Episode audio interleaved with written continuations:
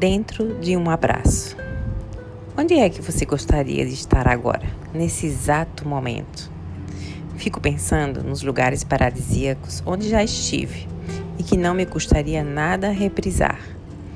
Num determinado restaurante de uma ilha grega, em diversas praias do Brasil e do mundo, na casa de bons amigos, em algum, em algum vilarejo europeu, numa estrada bela e vazia, no meio de um show espetacular, numa sala de cinema assistindo à estreia de um filme muito esperado e principalmente no meu quarto e na minha cama que nenhum hotel cinco estrelas consegue superar. A intimidade da gente é irreproduzível. Posso também listar os lugares onde não gostaria de estar: no leito de hospital, numa fila de banco, numa reunião de condomínio, presa no elevador, em meio a um trânsito congestionado, numa cadeira de dentista. E então, somando os prós e os contras, as boas e más opções, Onde afinal é o melhor lugar do mundo? Meu palpite? Dentro de um abraço. Que lugar melhor para uma criança, para um idoso, para uma mulher apaixonada, para um adolescente com medo, para um doente, para alguém solitário? Dentro de um abraço é sempre quente, é sempre seguro. Dentro de um abraço não se ouve o tic-tac dos relógios, e se faltar luz, tanto melhor. Tudo que você pensa e sofre dentro de um abraço se dissolve.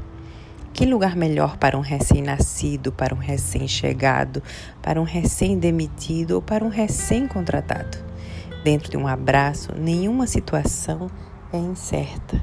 O futuro não amedronta. Estacionamos confortavelmente em meio ao paraíso o rosto contra o peito de quem te abraça, as batidas do coração dele e as suas, o silêncio que sempre se faz durante esse envolvimento físico. Nada há para se reivindicar ou agradecer. Dentro de um abraço, voz nenhuma se faz necessária. Está tudo dito. Que lugar no mundo é melhor para se estar? na frente de uma lareira com um livro estupendo, em meio a um estádio lotado vendo seu time golear, num almoço em família onde todos estão se divertindo, num final de tarde à beira-mar, deitado num parque olhando para o céu, na cama com a pessoa que você mais ama? Difícil bater essa última alternativa. Mas onde começa o amor, se não dentro do primeiro abraço? Alguns o consideram como algo sufocante. Querem logo, querem logo se desvencilhar dele. Até entendo que há momentos em que é preciso estar fora de alcance, livre de qualquer tentáculo. Esse desejo de se manter solto é legítimo, mas hoje me permita não endossar, endossar manifestações de alforria. Entrando na semana dos namorados, recomendo fazer reserva no local aconchegante e naturalmente aquecido, dentro de um abraço que te baste.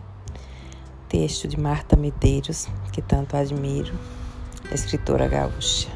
Essa foi minha leitura do dia.